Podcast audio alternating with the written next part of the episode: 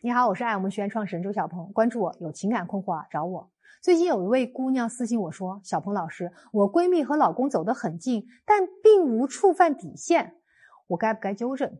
那她怎么说的呢？她说：“之前我们几个朋友周末去城郊玩的时候啊，拉过一个微信群，我不知道什么时候，老公和闺蜜通过这个群互相加了微信。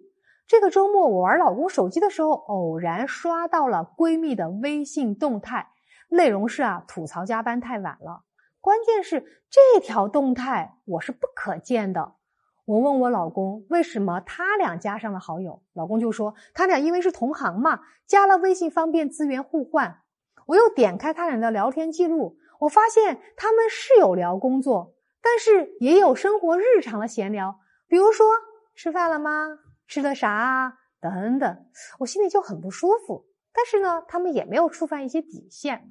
所以，小鹏老师，那我现在该不该允许他俩交往呢？看完这封私信啊，其他的各位，如果你没有任何的想法，我欢迎你们给我们一下弹幕，让我们也看看你们的评价。你们的评价对这位姑娘来讲也很重要。那这个时候我看来，我想说什么呢？我想说，姑娘，你心里不舒服，是因为你老公和闺蜜踩了你们婚姻的红线。如果你想守住这个家，那就阻止他们迈出这条红线。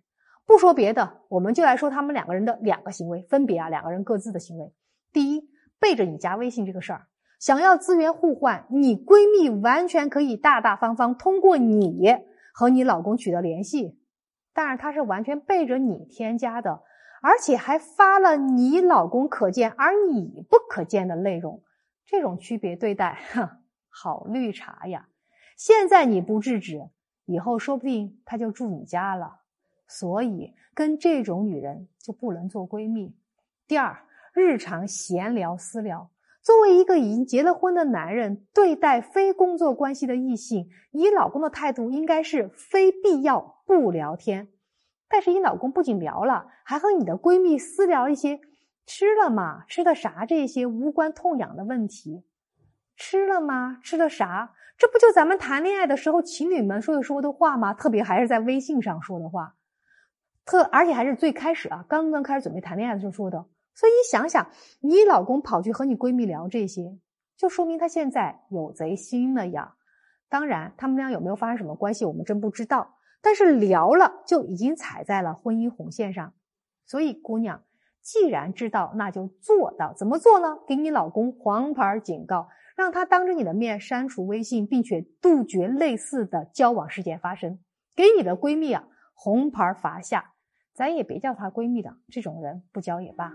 最后啊，小鹏姐姐要给所有婚姻里的女人一个忠告：人性经不起考验，没有拆不散的夫妻，只有不努力的小三儿。防火防盗防绿茶。听完这个案例，你有收获吗？关注我，私信我，帮你握紧属于自己的幸福。